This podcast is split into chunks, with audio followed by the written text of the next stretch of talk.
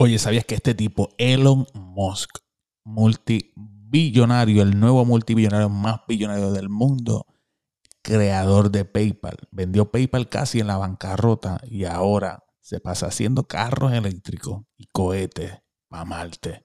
No te puedes perder esto.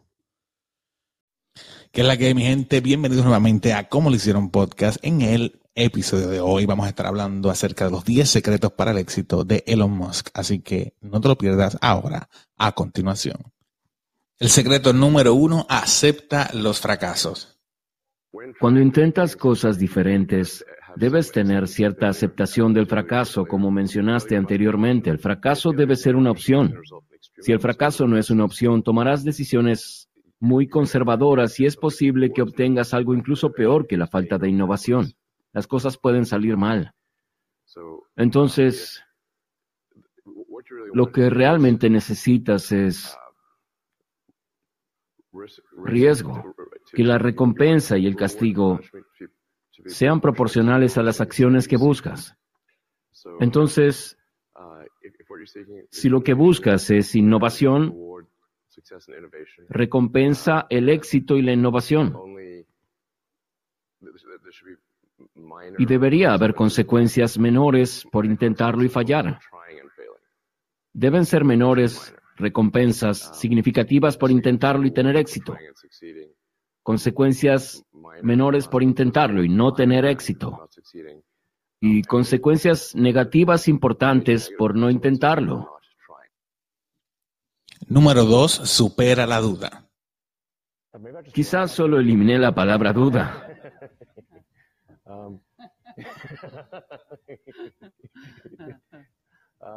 Eh, es decir, para ser totalmente franco, yo también dudaba de nosotros. Pensaba al comenzar SpaceX que tendríamos intentos y posibilidades de alcanzar la órbita y sobre quienes dudaban de nosotros decía, bueno, creo que probablemente tengan razón, ¿sabes? Es decir, hubo momentos en los que me dijeron, porque estaba usando el dinero que gané con PayPal y utilizándolo para crear SpaceX y Tesla, y terminé gastándolo todo. Esa no era la intención. Y casi ambas empresas quiebran, honestamente. 2008 fue un año difícil. Nos tomó cuatro intentos llegar a la órbita con el Falcon 1, pero muchas veces, ya sabes, me hacían ese chiste. ¿Cómo se hace una pequeña fortuna en la industria de los cohetes? Empiezas con uno grande, es el remate. Y yo decía, está bien, ya escuché ese chiste doce mil veces. Y casi se hizo realidad. Casi es así. Para ese cuarto lanzamiento del Falcon 1, usamos todo el dinero que teníamos. Y ni siquiera fue suficiente para salvar a la empresa. Luego también tuvimos que ganar el contrato de reabastecimiento de carga de la NASA. Eso llegó un poco más tarde, a fines del 2008. Esas son las dos cosas clave que salvaron a SpaceX, de lo contrario no lo hubiéramos logrado. Entonces, Sí, creo que la evaluación de probabilidad de esos escépticos era correcta, pero afortunadamente el destino nos sonrió y nos trajo hasta el día de hoy. Número 3. Limita los errores. Afortunadamente el destino nos sonrió y nos trajo hasta el día de hoy. Secreto número 3. Limita los errores. Al mirar hacia atrás en tu carrera en la industria espacial, ¿cuál ha sido el desafío más sorprendente o inesperado que enfrentaste? Y en ese sentido, si tuvieras que retroceder en el tiempo y hablar con tu yo de 20 años, ¿harías algo diferente? Si pudiera hacer eso, creo que cometería muchos menos errores, obviamente. Me diría, aquí hay una lista de todas las cosas tontas que estás a punto de hacer, por favor no las hagas. Sería una lista muy larga. Diría, déjame hacerte una lista. Estamos en el 2020 y es difícil de decir. He cometido tantos errores tontos que he perdido la cuenta, honestamente.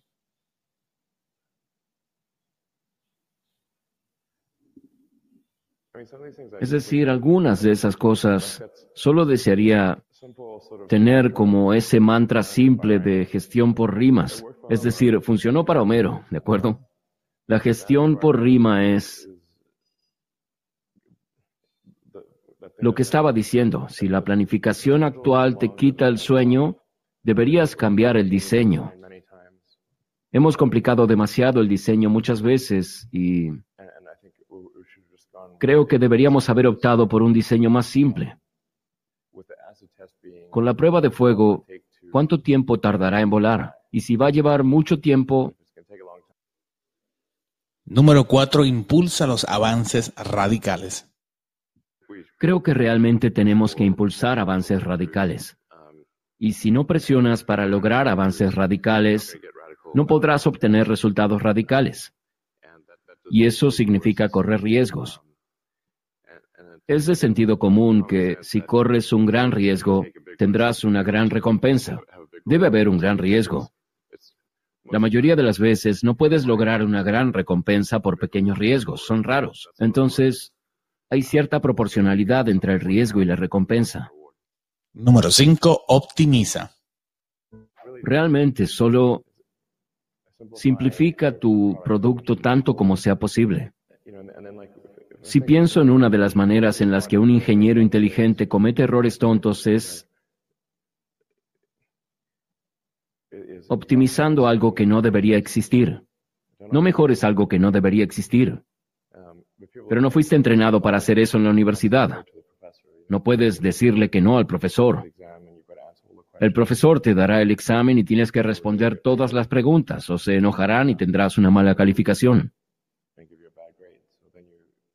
Entonces siempre respondes a la pregunta, aunque muchas veces piensas que es la pregunta incorrecta. De hecho, la pregunta es definitivamente incorrecta hasta cierto punto, pero ¿cuán incorrecta? Y creo que en general, adoptando el enfoque de que tu diseño es incorrecto, probablemente mucho más de lo que crees.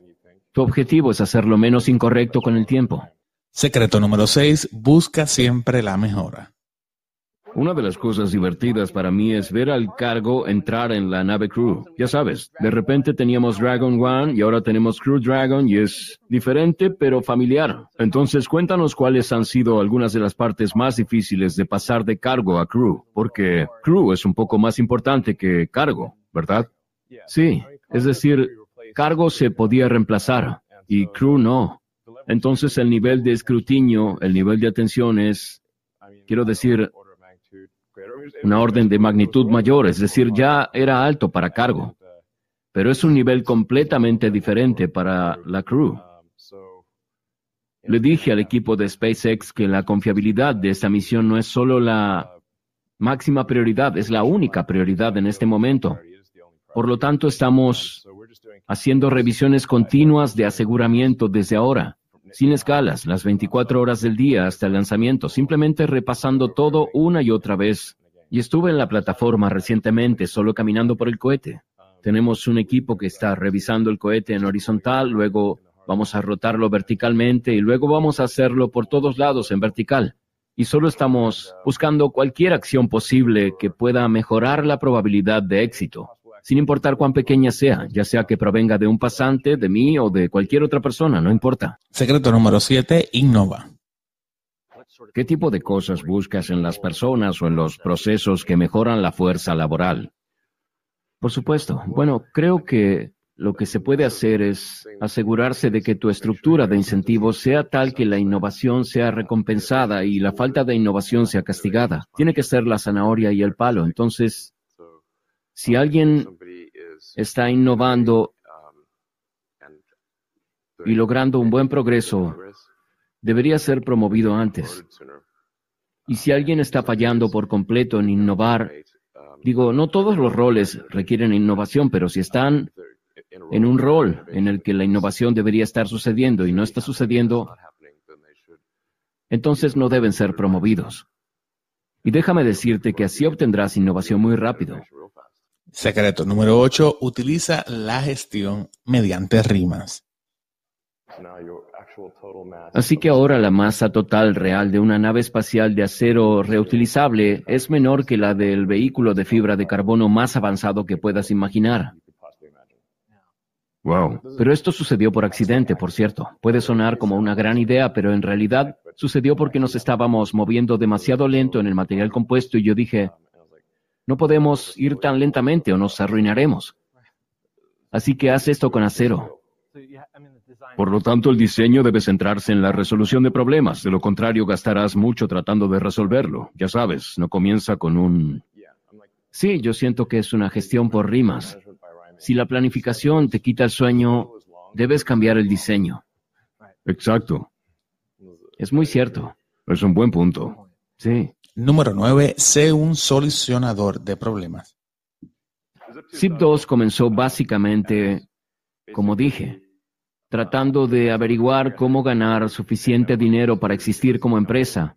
Y, dado que en realidad no se ganaba dinero con publicidad, pensamos que podríamos ayudar a las empresas existentes a conectarse, llevar sus productos a Internet. Por eso desarrollamos un software que ayudó a que muchos periódicos y empresas de medios estuvieran conectados, porque solos tampoco sabían que era Internet. Tenías algunos clientes importantes, ¿verdad? Sí. E incluso los que conocían Internet no tenían un equipo de software, por lo que no eran muy buenos desarrollando funcionalidades. Así que, como inversores y clientes, Teníamos a la compañía del New York Times, Night Reader, Hearst, y así pudimos conseguir que nos pagaran para desarrollar software para ellos, para ponerlos en línea. Y publicamos cosas en línea. Hicimos mapas, direcciones, páginas amarillas, páginas blancas y varias otras cosas. Y la regla número 10, la última de esta ocasión es... Regla número 10, planifica citas perfectas. Conocí a una mujer con la que salí brevemente en la universidad que ahora trabaja en Scientific American como escritora. Y ella contó la anécdota de que salimos en una cita y de lo único que yo hablaba era de autos eléctricos. Esa no fue una conversación ganadora. Fue como un monólogo, ¿verdad? Sí, ella dijo que la primera pregunta que le hice fue, ¿alguna vez pensaste en autos eléctricos? no, nunca lo hizo. Así que aprendiste de eso, ese no era un tema de conversación. Sí, no fue genial pero recientemente ha tenido más éxito. Claro, conozco a este hombre.